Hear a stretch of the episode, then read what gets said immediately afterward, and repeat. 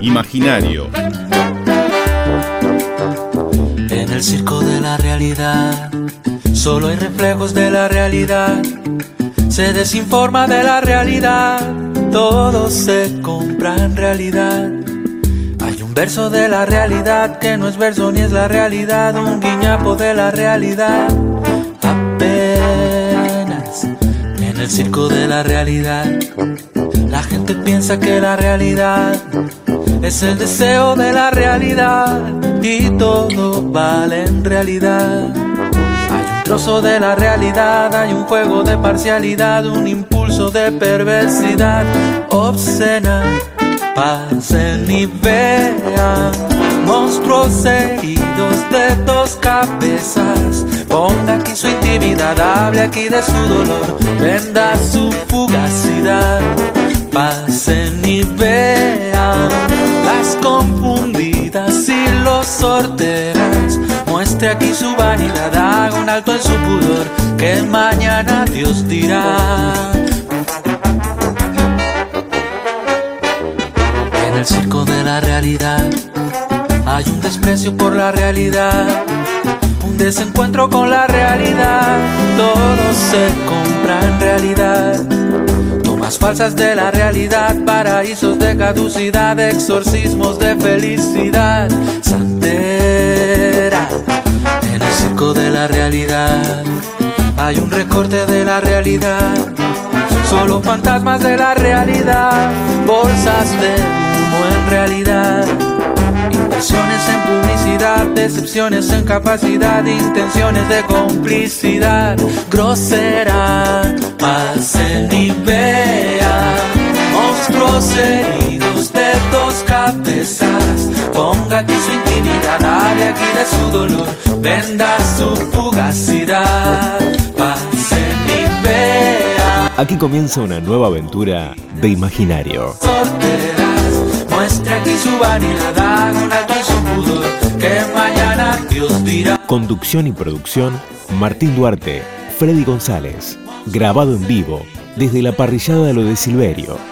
Ponga aquí su intimidad, hable aquí de su dolor, venda su fugacidad. Imaginario. Una invitación a construir otros mundos.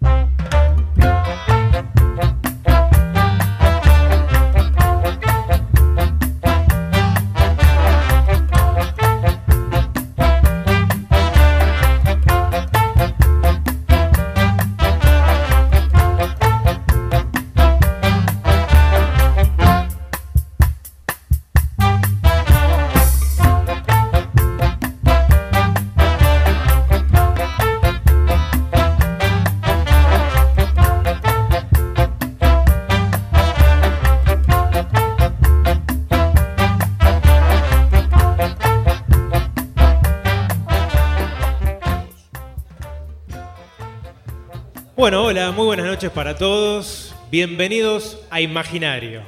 Mucho más que un programa, ¿eh? Sí, mucho más que un programa. Esperemos que. Este es el segundo programa, esperemos Ajá. que sea el último. ¿Por qué, Freddy? No sea malo. Si vamos a recorrer historias, anécdotas, mitos. Sí, y va- vamos, vamos a recorrer muchas emociones, sobre todo el asco, la desidia, la ira. ¿eh? Ese sentimiento de terminen una vez este despropósito, preferiría estar tomando tereré en un 145 con destino Ciudadela. Como dijo el poeta, se hace camino al andar, Freddy. Sí, aunque hoy nadie te camina ni dos cuadras. Se hace camino al, al tuitear, sería la frase del día de hoy. Emprenderemos este camino que nos llevará, por Sí, ejemplo. directo a un precipicio imaginario, ¿no? Un precipicio imaginario. Imaginario, casi un programa de radio y, y acá irían los aplausos. Así que adelante, les toca a ustedes.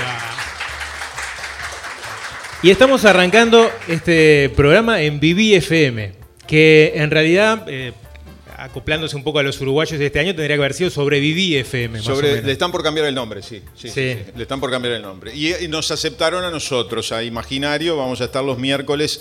eh, los programas que grabemos los viernes acá en lo de Silverio van a salir al próximo miércoles en Vivi FM.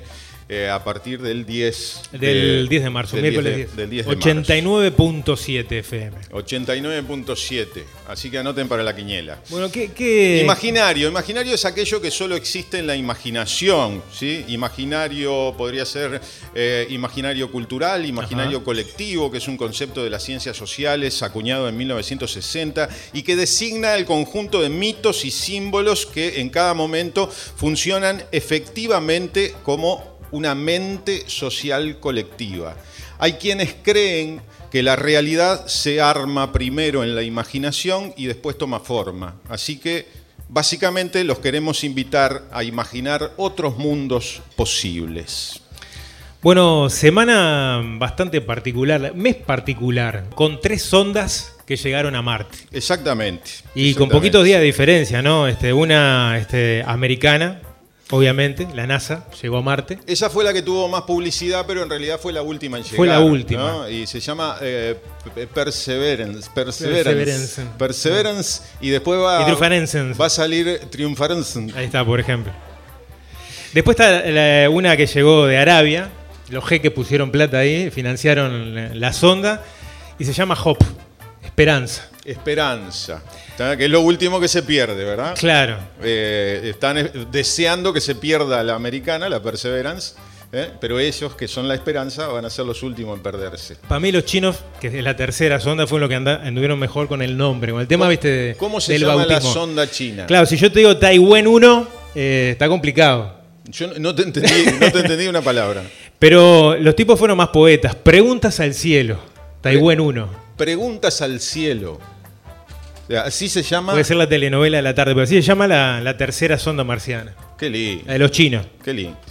Bueno, para introducirnos en la temática del día de hoy, eh, tenemos un texto que escribió Carl Sagan en el libro Historia del Tiempo de Stephen Hawking y dice, nos movemos en nuestro ambiente diario sin entender casi nada acerca del mundo.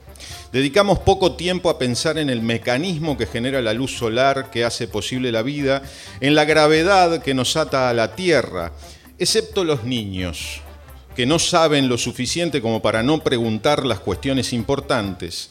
Los niños, hay algunos que quieren saber a qué se parece un agujero negro o cuál es el trozo más pequeño de la materia. ¿sí? Eh, ¿Por qué recordamos el pasado y no el futuro?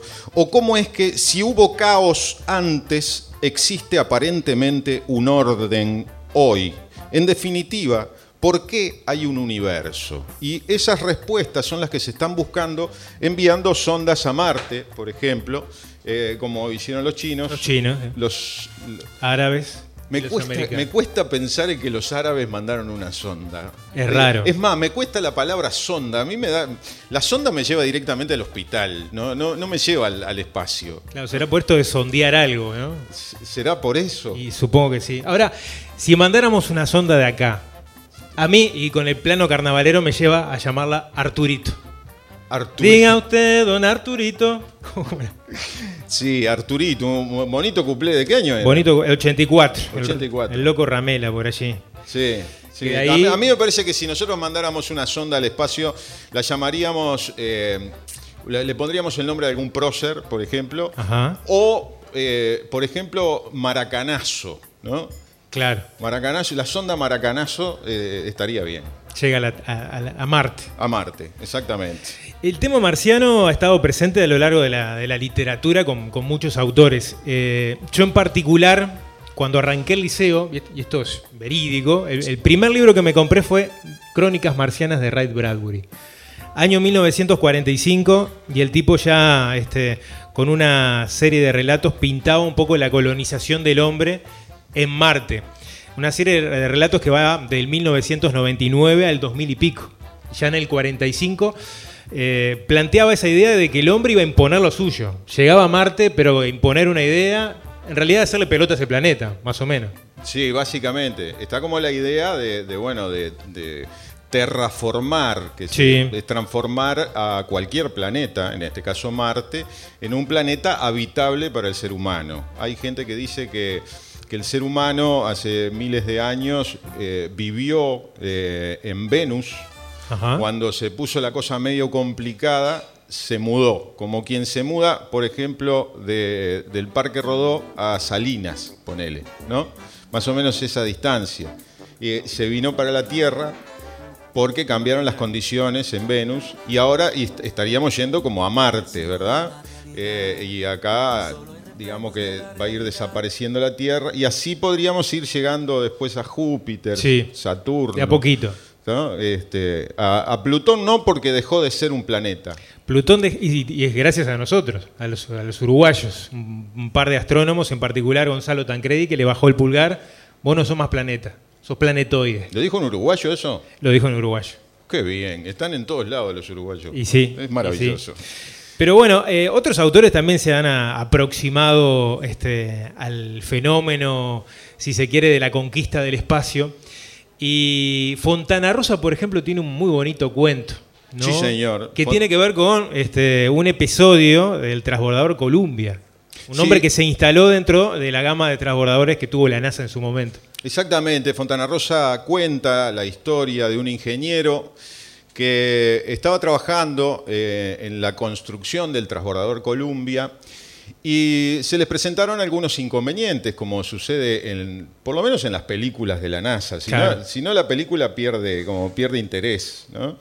Y mm, se le postergó unos seis meses, porque lo- los plazos para construir un transbordador no, no es como armar un Twingo, ponele, ¿no? No, no, es como que te lleva un poco más de tiempo. Y este ingeniero estaba muy preocupado porque evidentemente el presidente estaba detrás de todas las decisiones de la NASA y quería saber, digamos que lo llamaba día por medio para apurarlo. ¿Y cuándo va a estar pronto esto? Tenemos un inconveniente, no arranca. A la la. Entonces eh, rastrearon a un gran ingeniero que estaba de vacaciones en Europa, lo trajeron. Esos seis meses pasaron volando, precisaron tres meses más y al final pudieron terminar de construir el transbordador Columbia y dejarlo pronto. La noche previa a- al despegue, este ingeniero se va para su cuarto, a- se tira una siesta y de repente le golpean la puerta. ¿Qué pasó? Maestro, sabe que tenemos un problema. Se trancó y no está arrancando. El ingeniero dice, ¿ya le avisaste a todos los superiores? "Eh, no, no, no avisamos a nadie todavía. No avises. No digas nada. Voy para allá. Se calzó los pantalones y arrancó al rayo del sol porque era pleno verano y se encontró frente a la máquina sin saber qué hacer, completamente desesperado. Ahí, a un costadito, había un empleado de mantenimiento ¿sí? que estaba comiendo un sándwich de panceta con mantequilla de maní, esas combinaciones maravillosas de Estados Unidos. Y este ingeniero le dice, por favor, hágame lugar que tenemos que solucionar un problema que mañana despega el Columbia y, y- y tenemos un problema irresoluble. ¿Sabe cómo se llamaba el hombre? ¿Cómo se llamaba el hombre? Artemio Pablo Sosa. Artemio Pablo Sosa tomó sus cosas, se hizo a un lado y lo dejó al ingeniero que se diera la cabeza literalmente contra el vidrio que separaba al Columbia de donde estaba él, porque no sabía realmente qué hacer. Y ahí el ingeniero le preguntó a Artemio si no hablaba inglés. Eh, sí, sí, sí, hablo, hablo inglés, sí, hablo inglés. Pero si me habla rápido, sabe que no, no- no estaría entendiendo mucho. Se quedó en silencio mirándolo fijamente hacia un punto ubicado en las cercanías de mi hombro derecho. Y yo pensé que buscaba palabras para completar la frase. Chasqueó los labios y escupió un residuo de carne. ¿Qué pasa, maestro? ¿Qué es usted? eh, ¿Mexicano? No, no, soy argentino, soy. Yo apoyé mi empapada espalda contra una mampara y meñé la cabeza con desaliento. La tobera, señalé con gesto vago y bajé la vista. ¿Qué pasa? ¿Qué tiene la tobera? Reventó. No camina, No, no camina. Eh, a ver, déjeme, me, me permite? ¿Está abierto? pase. Bueno, muchas gracias. Pero no volvió allá así. Caminó hasta donde se había sentado y comenzó a revolver en su bolso de trabajo eh, junto a los restos de su merienda. Sacó una manzana y entonces sí, pasó de nuevo junto a mí hacia la puerta de entrada de la tobera. Disculpe, maestro, ¿tiene un alambre? Un alambre. Uh, sí, un alambre, ¿no tiene? Ah, no se preocupe, yo creo que tengo en el bolso. Fue hasta su bolso, revolvió en él y sacó un trozo de alambre de unos 20 centímetros. Mientras procuraba enderezarlo, había estado plegado en secciones de unos 6 centímetros, me miró y enarcó las cejas.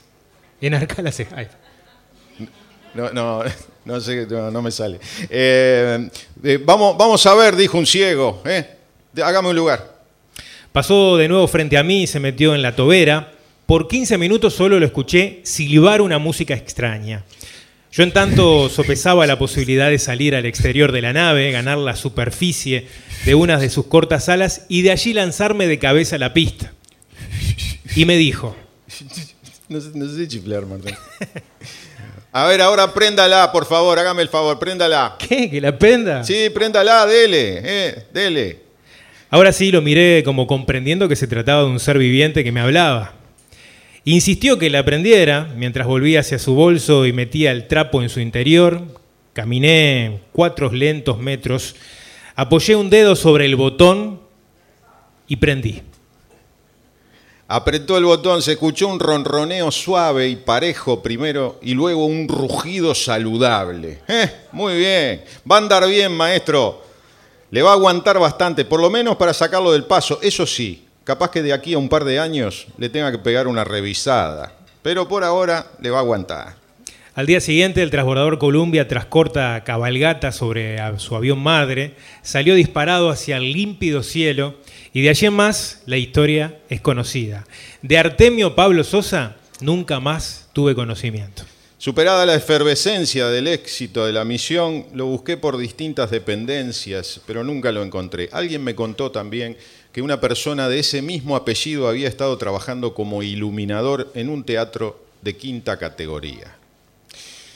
Esta es la historia de Artemio Pablo Sosa, uno de los héroes anónimos de la carrera espacial.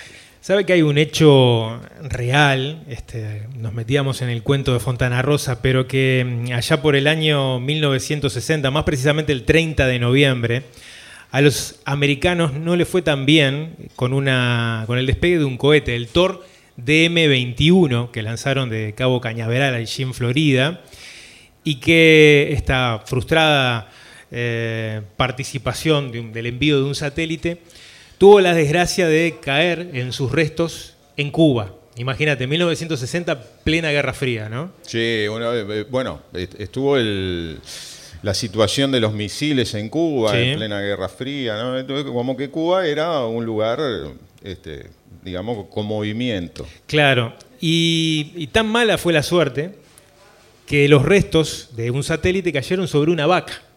No, tremendo. Sí, eh, por- la vaca no contó el cuento, ¿no? Y- sí, bueno. Lo cierto que mm, Estados Unidos eh, se vio con estas consecuencias, el eh, escándalo, político, de hecho el 6 de diciembre, esto fue el 30 de noviembre, y el 6 de diciembre una movida este, pública frente a la Embajada de Estados Unidos con este, cubanos vestidos de vaca, llegó a que de indemnización tuvieran que pagar 2 millones de dólares por compensación de la vaca cubana, la vaca más cara del mundo, ¿no? Dos millones de dólares por compensación. Qué lindo asado deben haber hecho, ¿no? Digamos que la carne ya estaba asegurada. Dos millones de dólares en leña no creo que hayan gastado. Y el ron ahí en Cuba es barato. ¿no? Qué lindo. Y, eh, mm, bueno, esta historia la tomó eh, el Indio Solari eh, junto con Sky, el guitarrista de Patricio Rey y los Redonditos de Ricota, y e hizo una muy bonita canción. Yo lo veo con, con un instrumento, porque usted es instrumentista, ¿no? Yo soy multi-instrumentista.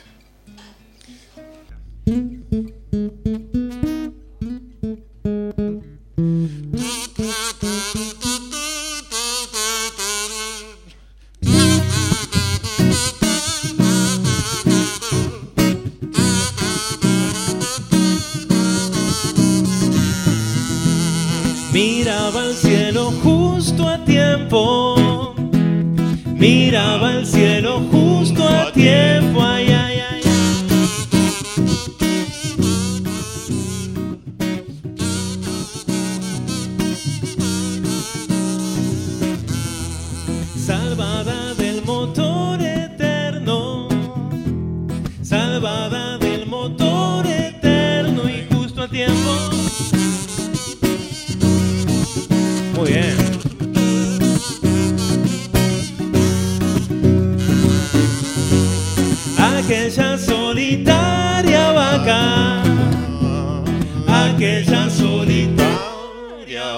cubana.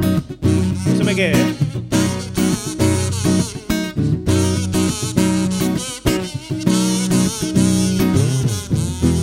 Rumiaba el silbido del viento, rumiaba el silbido del viento y justo a tiempo.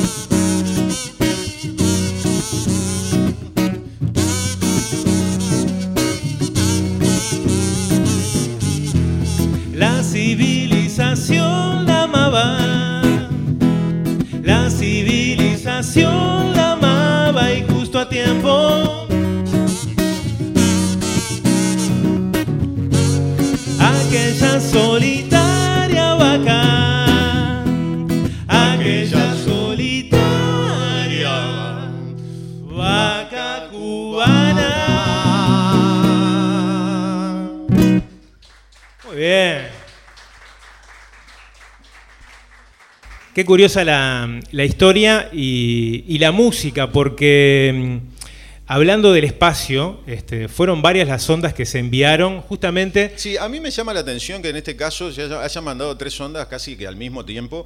Y eh, se supone que las mandaron ahora, las tres, porque las mandaron para ahorrar combustible. ¿no? Porque eh, como que la Tierra y Marte estaban alineados y estaban más cerca. Para ahorrar combustible, ¿qué hicimos? Mandamos tres. Claro. Porque no se juntaron, ¿no? Hicieron la, la sonda eh, árabe, china, estadounidense, le ponían Perseverance y Triunfaransen y, eh, y que fueran todos juntos, ¿no? Pero, pero no. Hay una aplicación Pero, incluso eh, ahora que te, te- te sumás al, al viaje del hasta, otro. hasta si estás en un cumpleaños de 15, vos ves que la, que la tía se está poniendo el tapado y se está por ir, y vos decís, tía, ¿eh? ¿llamamos un Uber juntos? Claro. Y, y no, pero no. Es el idioma para mí. Sí, puede ser que como son idiomas distintos, pero...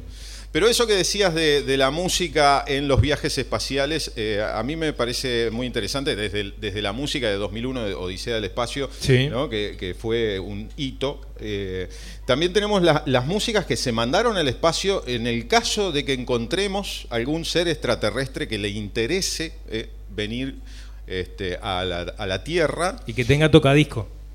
Y que tenga tocadisco, porque se mandó un disco, ¿eh? un disco De oro.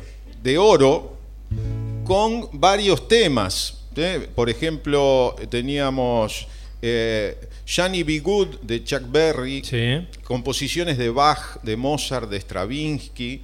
Estaba Y- Louis Armstrong en el medio. Louis Armstrong, el primer negro que tocó la trompeta en la luna. Claro. Eh, eh, eh, me gustaba lo que vos, eh, la teoría, Claro. la teoría que vos tenés de por qué el primer hombre que pisó la luna se- fue Neil Armstrong. Porque era Armstrong Nauta. Apl- pueden aplaudir, pueden aplaudir. Me, me encanta. A, a mí lo que me parece que tendría que haber mandado otras canciones, tendría Sí. que haber sido como un poco más universal, ¿no? A pesar de que dentro de esas grabaciones hay un grupo de mariachis, que debe ser el Mariachi Fernández Claro, seguramente. estamos hablando de- del Voyage 1 y el 2, El 1977. Voyage- Voyager. Voyager. Voy- Yo qué sé, Voyager. ¿Por qué no, no- no le pusieron, por qué no Había- le pusieron había- maracanazo? Si le hubieran puesto maracanazo se podía pronunciar. Había en esa grabación del 77, este, bueno, además de un grupo mariachi que serían los Fernández seguramente. Sí, sí, sí, seguramente. Eh, percusión del Congo, que perfectamente puede haber metido 680 ahí eh, Sí. en la grabación y ya estaba. Sí, lo que pasa es que para mandar a todos ese 1080 hay mucha gente, ¿no? Eh, Ahora están recortando, quieren hacer un, carnaval este, ahora en abril, ¿no? Eh, y parece que van a recortar la cantidad de lugolos. Eh, a mí me parece que si mandaban un chico, un, un chico un repique, porque el piano es muy grande, ¿no? Sí, Eh, ocupa un- mucho. eh, sí. Pero tendrían que haber mandado otras canciones, ¿no? Por ejemplo, alguna de, de Jaime Ross, ¿no? ¿Cuál pondría usted? Eh, yo pondría eh, Los Olímpicos. Eso para una panadería. Y me cambia el repertorio y no la sé los olímpicos. Los Olímpicos no, eh, capaz que no. Bueno, otra entonces. En el tumulto de los húsares de Momo, encandilado por las luces de otro barrio, aquel murguista saludando con su gorro, se despedía como siempre del tablado. Entre la nube de pintados chiquilines, la sonrisa que enviaba una princesa entre los rostros de mezclados colorines. Dudo si era para él la gentileza. Y por si acaso dedicó una reverencia a la muchacha que en la noche se quedaba en el momento de partir la bañadera. Volando un beso se posaba en su ventana.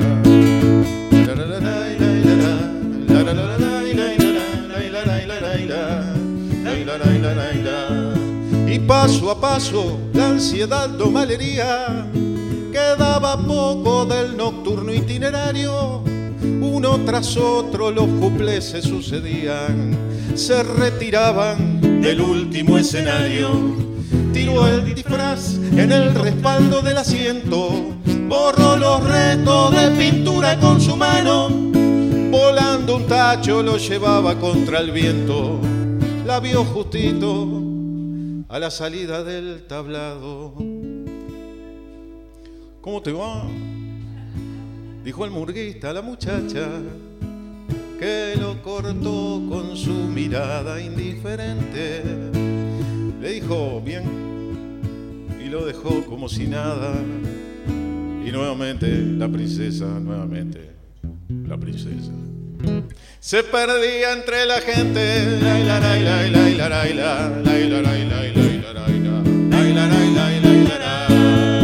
Que no se apague nunca el eco de los bombos. Que no se lleven los muñecos del tablado.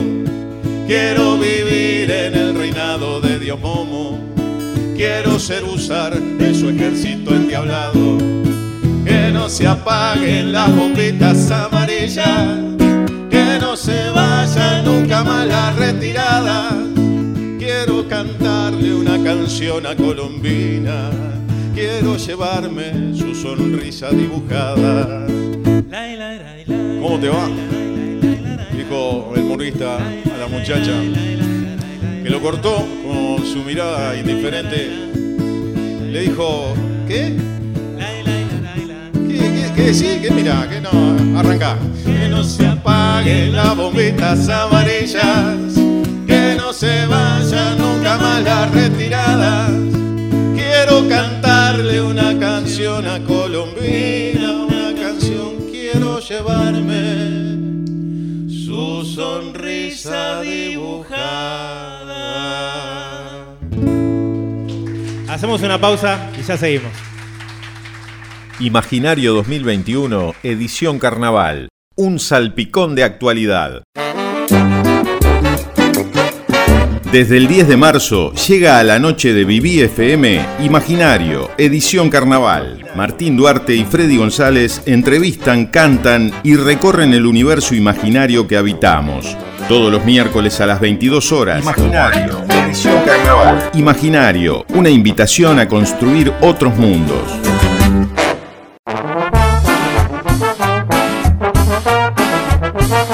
Imaginario en las redes. Redes. Instagram, imaginario-radio. Instagram, correo electrónico. Correo electrónico, imaginarioradio.gmail.com Imaginario en las redes. Yo andaba paseando un día por mi lindo Montevideo. Iba chupando un mate amargo y morfando unos buñuelos. Cuando en ese un par de tipos se bajan de una limusina. Me dieron cuatro me metieron una trompada y el termo se me hizo. Me gritaron desertor en un acento que nervioso me puso. Me mostraron una foto de un astronauta ruso. El tipo era igualito a mí. Y dije, chao, me confundieron. Con mi mochila violeta y marché en una avioneta para Rusia muerto de miedo. Morcillo López, siga historia. Morcillo López,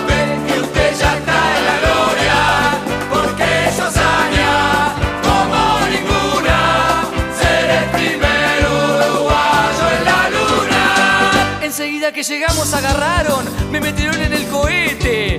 Mientras trataba de explicarles que yo no era el tipo ese. Y pensá que hace un rato soñaba con una playa de Jamaica. Ir al espacio no quería porque sabría que me iría peor que a la perra laica. Y ahí prendieron los motores y la nave despegó. Yo no sabría explicarles ni estado de frenesí. No, sí, había un libro de instrucciones, pero estaba todo en ruso. Y me tuve que arreglar con lo que la patrona en mi mochila violeta puso. Porcillo López, siga su historia. Porcillo López,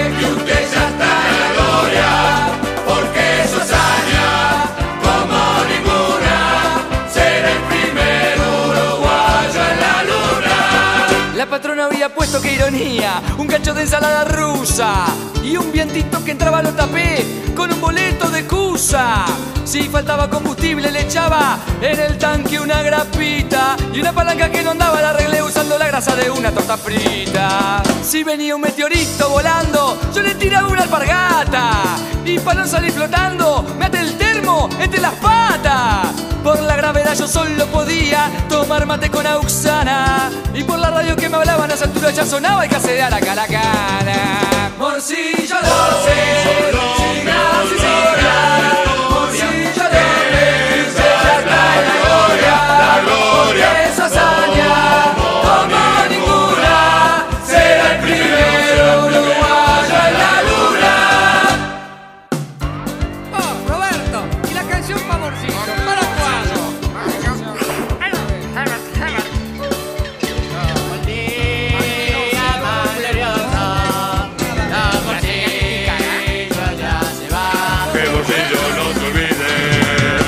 pareció ver un graffiti que decía que Gardel nació en la luna.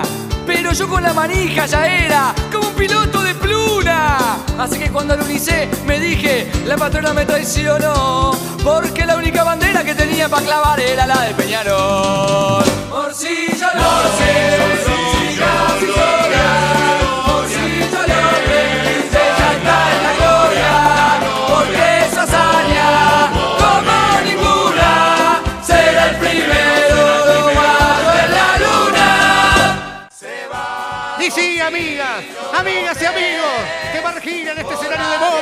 Morcillo López se va, se va. Pero esto no va a ser un adiós, sino un hasta nunca, porque el cuarteto, el cuarteto en su tren bala también se va.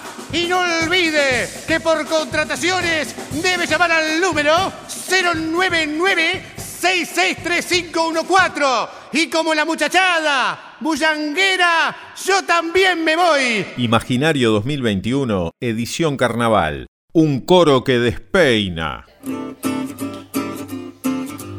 Bueno, seguimos en este imaginario y le vamos a pedir un fuerte aplauso para el señor Diego Bello, que es nuestro invitado. ¿Cómo anda, Dieguito? Muy bien, muy bien. No, no lo estamos escuchando, a ver, capaz que, Eh, ¿Estoy hablando bajo? pu- puede ser. Muy bien estoy. Ah, ahora, sí, ahora, ahora lo estamos escuchando, la estamos escuchando. Bueno, digo, nosotros, eh, como le hacemos a todos los invitados, le preparamos una, una especie de presentación de biografía. No hay necesidad, no. Eh, sí, en este caso con derecho a réplica. Bueno, bien. Y lo que está bueno, va- vamos a implementar en algún momento una especie de bocina o algo que uno pueda, viste, como lo- los programas televisivos que apretan y podés interrumpirnos en cualquier momento. Dale.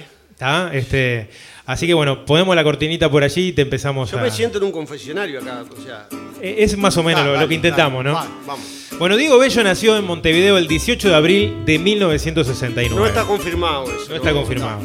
Se crió en el Cerrito de la Victoria, fue a la escuela 87, hizo parte del liceo en el 34 y lo completó en el Miranda. Pero un dato que no es menor es que llegó a estudiar tres años la carrera de filosofía en la Facultad de Humanidades, que fue el único dato de su currículum que seguramente motivó a Blanca Rodríguez para contratarlo en su programa del espectador. Te lo, te lo mencionó alguna vez eh, Sí, el tema del, eh, del eh, filósofo. En realidad fue por eso. Todo lo demás lo, lo vio, obviamente. Me quedé pensando en el 69, naciste unos meses antes que el hombre llegara a la luna. Tiene todo que ver esto. Sí, no, está todo pensado, ya me di cuenta acá. De chico soñaba integrar una murga y la mayor inspiración vino del vecino que vivía pegado en el fondo de su casa. Seguramente el vecino murguista, que integraba en aquel momento el coro de la gran clásica, No, era filósofo el vecino. hacía las pasadas del repertorio en el baño y Dieguito se empezó a aprender los repertorios de memoria. Es verdad, es verdad, absolutamente cierto. ¿Cantaba en el baño el vecino? No, no, eh, cantaba en el fondo de la casa, tenía un fondo precioso y cantaba bárbaro. Aparte, me gustaba mucho.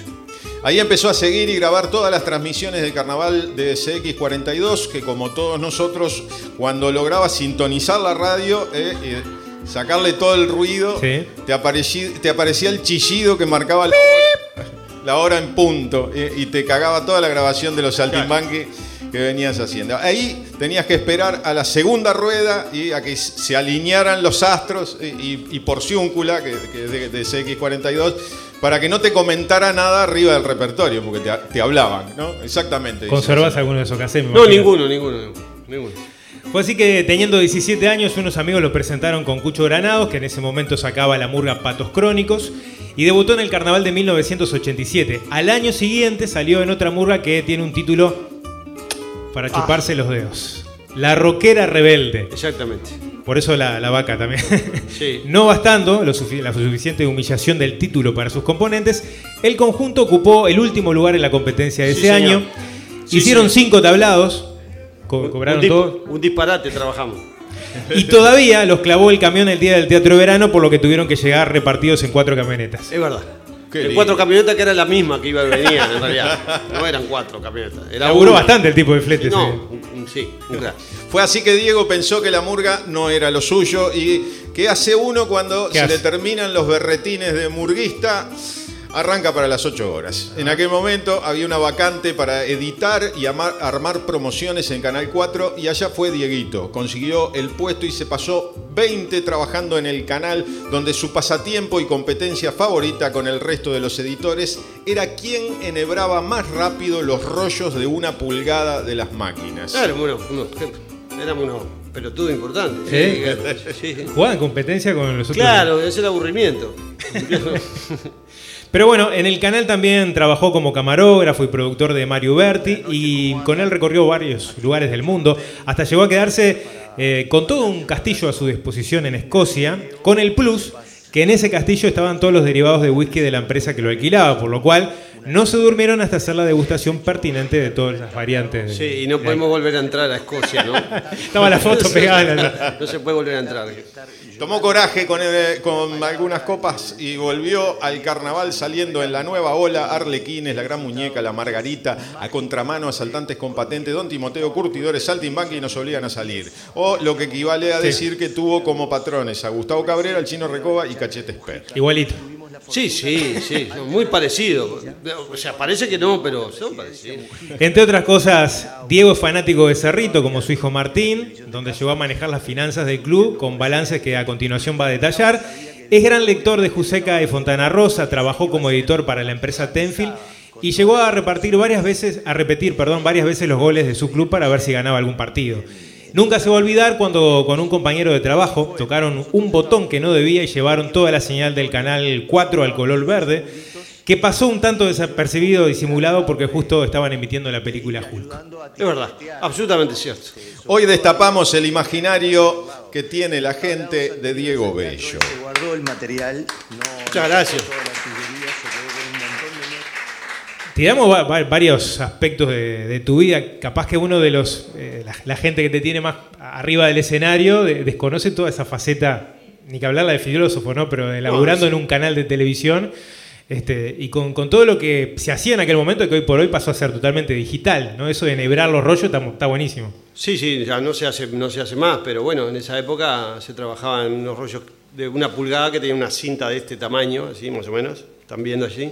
Este, incluso antes, compañeros míos trabajaban con, con cintas más, más, eran de dos pulgadas, o sea, más, más gordas, por llamarlo de una manera, y tenían como dos carretes que había que enhebrarlos. Este, eso es lo que hacíamos nosotros y jugábamos, porque éramos muy divertidos. ¿Y, y vos tenías, tenías algún conocimiento previo en el área o te presentaste en su No, momento? nada, porque en ese momento no existía la carrera. No, Claro. Se aprendía este, trabajando. Este, no, no, había un- no había técnico en realización audiovisual, no existía.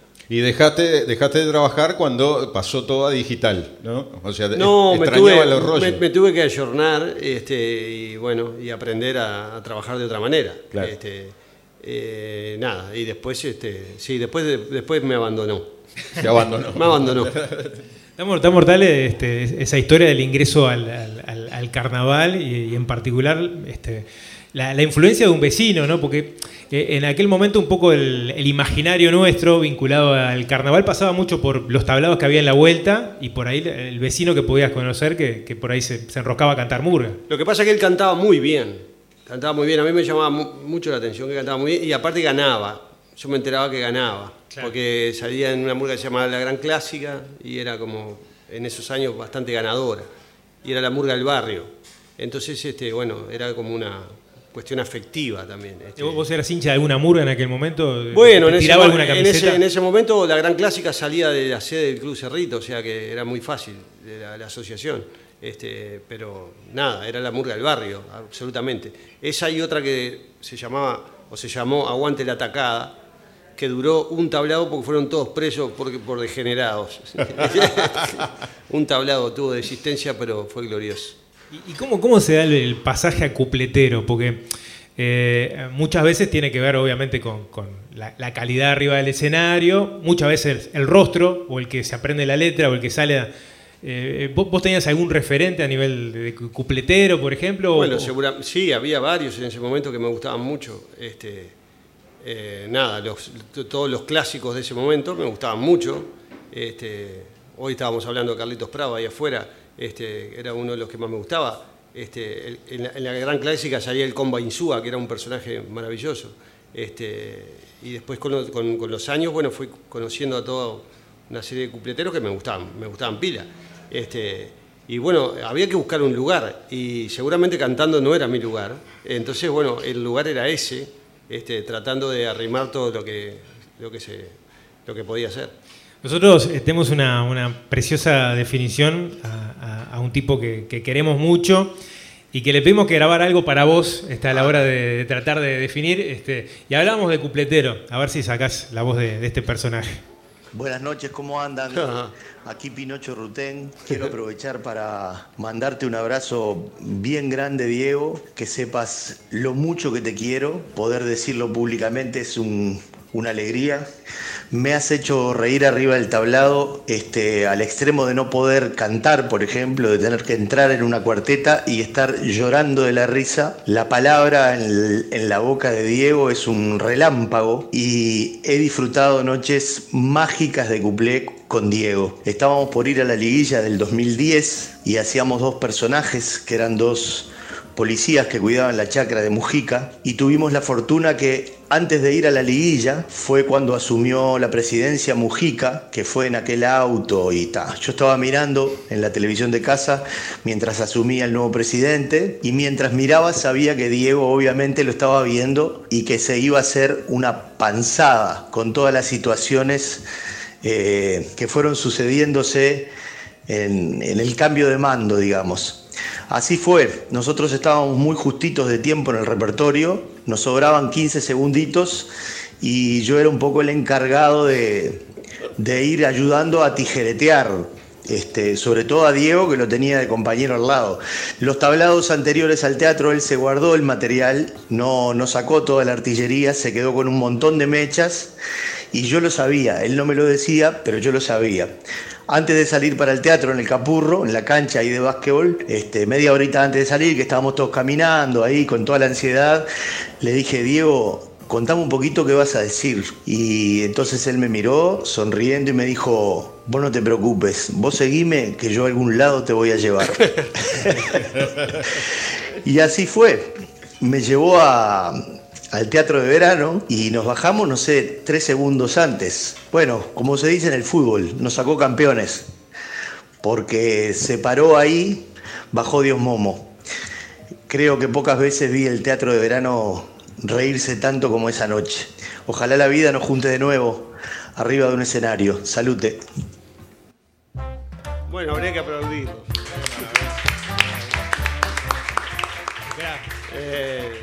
Nada, no, yo no, no puedo hablar después que habla Pinocho, eh, me cuesta mucho siempre.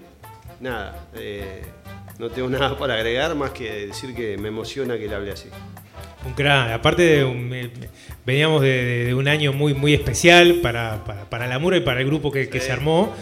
Este, y en general esa, esa química que generaron con, con Pinocho, ¿no? Este, Sí, maravillosa, divina. Con eso- esos personajes que hasta el día de hoy, bueno, está, está la historia, eh, capaz que algunos la conocen o no, pero en el 2009 este, tanto se instaló esa frase bonos normal que, que en un momento el, el- el grupo, la cooperativa, di- dijo, bueno, vamos a hacer unas camisetas, porque la gente pedía la camiseta de la frase. Este, y de alguna forma también el, el bonus normal en, en los celulares lo empezaste a grabar por todos lados también. Sí, sí, grabamos unos cuantos y camisetas vendimos unas cuantas también. Este, fue una cosa bastante loca. Bueno, son esas cosas lindas que pasan en carnaval y que son bastante inexplicables. Este, pero bueno, pasaron y las disfrutamos. Hoy hablábamos de, de Fontana Rosa, de, de Juseca, que es otro de. ¿Cuán- ¿Cuánto de referencia tiene también el laburo humorístico que, que vos haces? ¿no? Compartíamos recién un fragmentito también a propósito de, la historia de Columbia. Este, eh, ¿A través de quién llegaste a, a esos autores?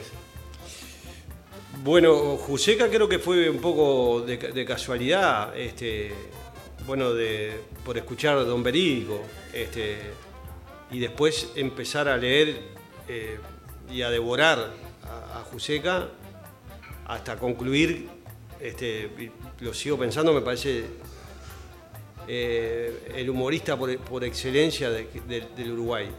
En realidad hay, un, este, Milton Fornaro, que es un, este, un escritor, lo definió una vez eh, maravillosamente, y yo estoy de acuerdo. Juseca no, eh, no es un humorista que escribe, sino un escritor que hace humor. Este, y me parece la mejor definición. Tiene todas las historias de él están perfectamente escritas, no tienen, no tienen fisura. Y nada, esa búsqueda, ese, ese, ese manejo de personajes me parece tan, tan, tan uruguayo y tan este, increíble cómo, cómo puede descontracturar una situación con algo que nadie espera y salir por un lado que nadie espera siempre. Aunque estés esperando, porque va, va a salir por un lado y, y sale, va, va y sale igual y te vuelve a sorprender. Este, a mí me pasa que, los vuelvo a leer, los cuentos, y lo- les vuelvo a encontrar eh, alguna, otro, algún otro viaje, o lo vuelvo a escuchar con al- algunas de las pocas grabaciones que existen, pero las vuelvo a escuchar cada tanto, y me parecen maravillosas. A mí este, el cuento perdido, que es la historia de prácticamente de todos los escritores cuando se enfrentan a la- a la página en blanco, este, eh, es eso, él está relatando eso. Todo lo que alguna vez nos enfrentamos a, algún- a una página en blanco, tuvimos esa sensación de que las letras se fueron. En este caso era el cuento, se le fue, se le perdió. Y cómo él va tejiendo esa historia, eh, me parece increíble. Cuando, cuando este, le preguntan, ¿y era bueno el cuento? Y él responde, un pan de Dios. Es una respuesta maravillosa. O sea, solamente, solamente Juseca puede tener esa respuesta. ¿Y cómo es enfrentarse a la página en blanco cinco días a la semana? Ah, es un estrés importante. Por suerte algunas cosas colaboran, colaboran. Eh, eh, si, si Piñera eh, le dice la calle Pu a la calle, colabora. Colabora, Un poco colabora. sí, sí. Porque la calle Pu le dijo.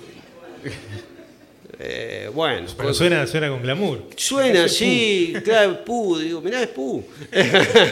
Eh, Está, nada. Esa Winnie hay- the Pooh y la calle. Sí, claro, pero bueno, nada, hay cosas que colaboran, hay días que son particularmente difíciles.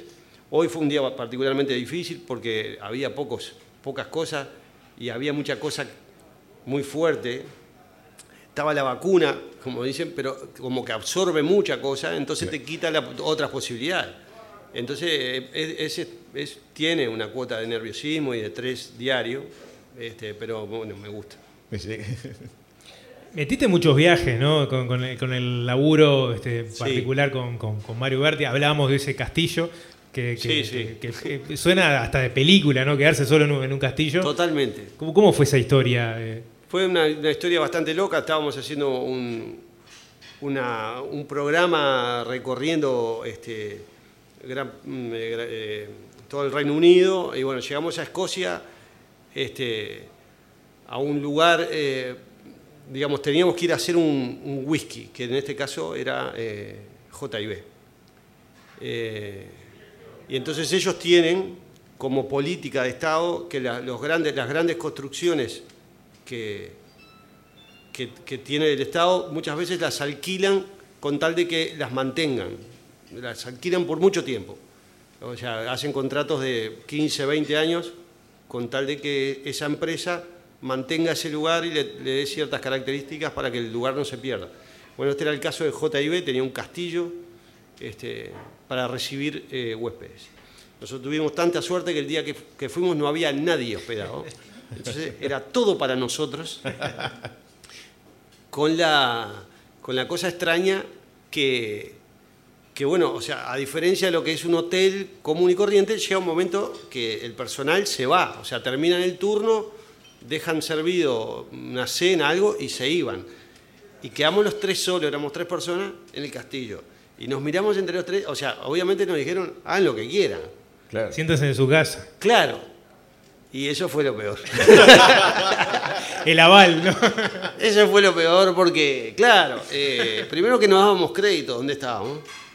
Y segundo que teníamos todo, todo, absolutamente todo para nosotros. Cuando digo todo era, o sea, toda la bebida, toda la comida, todo lo, de lo, de lo que quisiéramos hacer podíamos hacer. Obviamente empezamos a llamar a Montevideo a decir, vos, ¿sabés dónde estoy, no? y la gente no creía. No existía la selfie en ese no, momento. No, no existía nada. Este, y bueno, eh, pero pasamos lindo esa noche. ¿Tú- ¿Tuviste a punto de subirte en el, en el Concorde también? ¿El, avión supersónico? Sí, eso fue una historia muy rara, este, pero sí, también fue en un viaje de trabajo este, que estábamos haciendo eh, eh, eh, toda la interna ahí de- que tenía el, el, el Concorde. Y bueno, había una, una historia de que se iba a cubrir el viaje, o sea, el- este, Londres, Nueva York. Este, y bueno, eh, éramos tres y bueno, viajaron dos. Yo me No, tuve que quedar. no, sí. no. Sí, marché, marché, marché. Pero estuve en, la, en, digamos, en la previa, eh, en la salita, que- o sea, la sala VIP, que era la única sala que tenía el Concord, que era VIP, eh, donde también disfrutamos de... de claro. una cosa. En, en aquel momento eh, el pasaje era, valía 5 mil dólares. Lo que pasa que era una cosa muy loca porque era evidentemente pensado para los empresarios porque salían a las 10 de la mañana, hora de Londres, y llegaban a las 8 de la mañana, hora de Nueva York. Entonces, bueno. Era un viaje en el tiempo. Eh, claro, tenía, tenía esa cosa media loca, así. Este, que bueno, Cuando preparábamos con, con, con Fred un poco todo el, el- el tema vinculado al espacio, que, que coincidimos que es una cosa que, no- que nos gusta mucho, siempre nos pensamos eh, en nuestro país eh, en particular, yo me veía de niño eh, con la posibilidad de ser astronauta, ¿no? Y creo que fue una de las cosas que a vos te traumó un poco con el tema de Martincito. Claro. Eh, que, que hablábamos recién, fanático de Cerrito, fanático de la murga. Lo que pasa que viste que eso de eh, el tema de preguntarle a los niños qué querés hacer cuando seas grande, que es una es una pregunta que va como cambiando en el tiempo. O sea, cuando son chiquitos le preguntamos qué querés ser, ya después le empezamos a preguntar qué pensás ser. Y cuando tienen 14 años le preguntamos, ¿pensás? O sea, es como que va variando la pregunta. Pero por eso vamos a lo, a lo chiquito que yo le, yo le pregunté, le digo, le digo, ¿vos qué querés ser cuando seas grande? Y él me dijo, astronauta. Y, ta, y a mí me corrió un frío por la espalda, solo de pensar que en la UTU no había nada de eso, ¿no? En Mapá tampoco, viste que en Mapá de de peluquero. curso de lo que sea, pero- claro, en Mapá de peluquero a Milico Razo tenés todas las carreras, incluso en el mismo salón, es muy raro eso. Pero lo, superamos. Aparte yo siempre tuve miedo de que, de que los uruguayos eh, llegáramos un día a la luna, porque estoy seguro que si llegáramos a la luna eh, clavábamos la bandera de Peñarol o alguna terrajada íbamos a hacer, porque viste, yo con las vacunas que pusieron la bandera eh, de Uruguay digo en cualquier momento aparece la de Peñarol al lado, porque somos serios candidatos a hacer esa cagada, sí, esa, esa es la realidad. Por eso, te- por eso me dio tanto temor el tema del espacial. Bien, bueno, Dieguito, te, te queremos agradecer mucho con, con Freddy que nos, que nos hayas a- acompañado este rato, este, repasar parte de, de tu vida, de tus historias y bueno, este, Sí, a mí me gustó porque yo hay cosas que ya olvidé. Después me voy a llevar la biografía para ver. porque- Para repasar a ver qué había, qué había hecho. Sí, para recuperar mi vida. Totalmente. Un fuerte aplauso para, para Diego. Gracias a ustedes. Hacemos una breve pausa y la seguimos en este imaginario.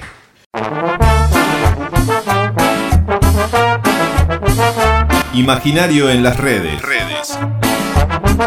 Instagram, imaginario-radio. Instagram, correo electrónico. Correo electrónico, imaginarioradio.gmail.com. Imaginario en las redes. Imaginario, una invitación a construir otros mundos.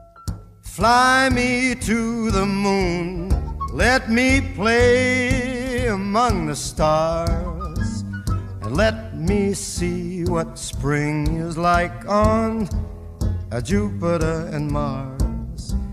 In other words, hold my hand. In other words, baby, kiss me. Fill my heart with song and let me sing forevermore. You are all I long for, all I worship and adore. In other words, please be true. In other words, I love you.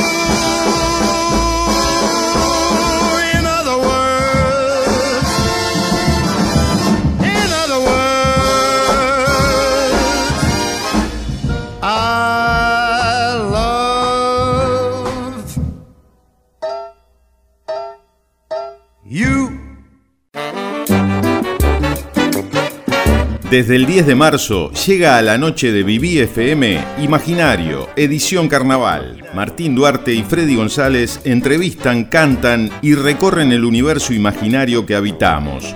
Todos los miércoles a las 22 horas. Imaginario, edición carnaval. Imaginario, una invitación a construir otros mundos.